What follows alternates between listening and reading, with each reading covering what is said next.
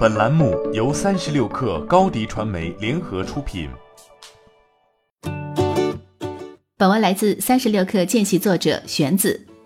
Costco 未来要应对的不仅仅是对手，还有复杂的中国零售市场环境。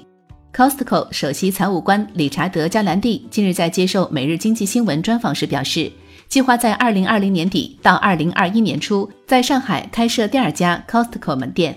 希望第二家门店能尽快开工建设。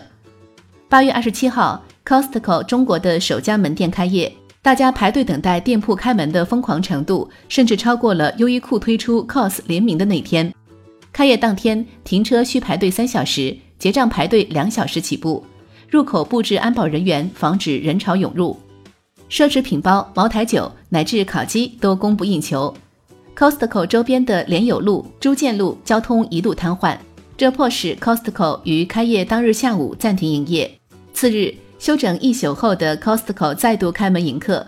Costco 就上海首店开业当天提前暂停营业作出说明，为因安全考虑而提前结束营业的状况致歉，表示将于八月二十八号起把卖场内购物人数控制在两千人以内，并将用短信及 APP 通知消费者卖场的最新状况。显然，第一家店的火爆让 Costco 对于在中国市场的未来充满信心，自然也就加速了第二家店的建设。不过，值得注意的是，虽然第一家店的火爆甚至催生了黄牛的倒买倒卖，但是第二家店的建设如何能让 Costco 回归正常的经营状态才是关键。目前，Costco 在国内的会员费是两百九十九元，其面临的挑战不小。其一就是如何让卖场会员概念能在中国大陆市场被广泛接受。目前看来，第一家店的情况还不错，但是未来是否会有大规模退会现象，在其他城市是否也能被接受，会员费用是否会调整，都需再观察。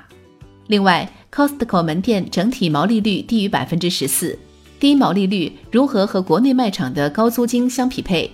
既要让利给消费者，又要保证自己的生存。也是未来 Costco 需要面临的问题。根据每日新闻记者的报道，Costco 未来也会考虑在国内其他城市进行门店建设，但需要确保当前店面的良好运转。中国消费者消费习惯的差异令许多零售巨头不敢大肆扩张。无印良品就是第一家店在国内运转了三年后才开启了第二家店铺。可以想象，Costco 未来要应对的不仅仅是对手，还有复杂的中国零售市场环境。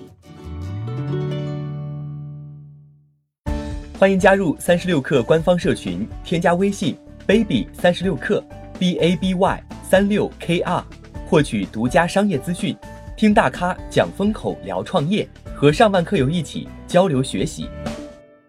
高迪传媒，我们制造影响力。